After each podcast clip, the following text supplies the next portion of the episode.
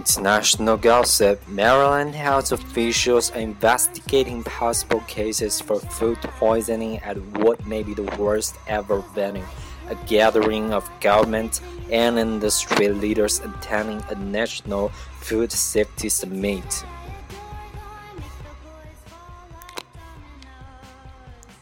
At least four people called the Baltimore City Health Department this week to report that they developed diarrhea, nausea, and other symptoms about 12 hours after eating a meal April 9 during the conference at the Baltimore Convention Center. That was midway through the annual meeting held April 8 to 10 that attracted more than 1,500 food safety professionals, including staff from federal agencies, as well as businesses such as McDonald's, Tyson, Chiquita, and Conagra Foods. None of us are very happy when we hear these things, said Peggy, executive director of the center.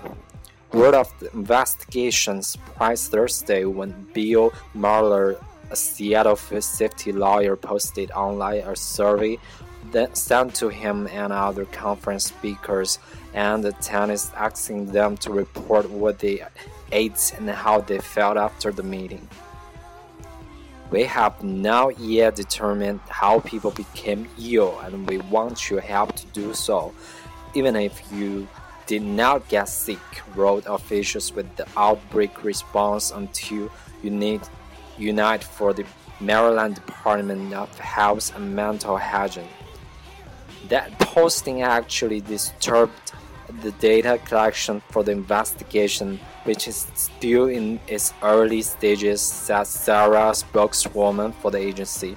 City health officials inspected the convention center and its food service provider, Centerplate, said Michael, a, spokes a spokesman. The company was issued a violation notice for condensation dropping from one of the two ice machines in the kitchen, which was immediately fixed, he added.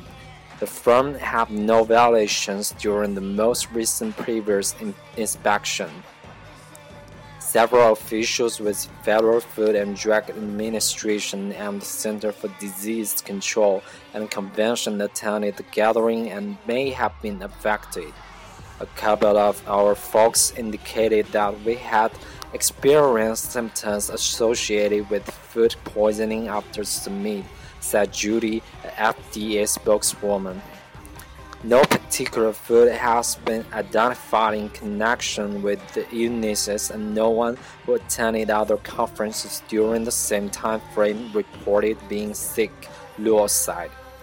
Officials at the center are cooperating fully with investigators to determine the cause of the illnesses. We are not trying to hide anything, she added. If there is something, we will take the corrective measures.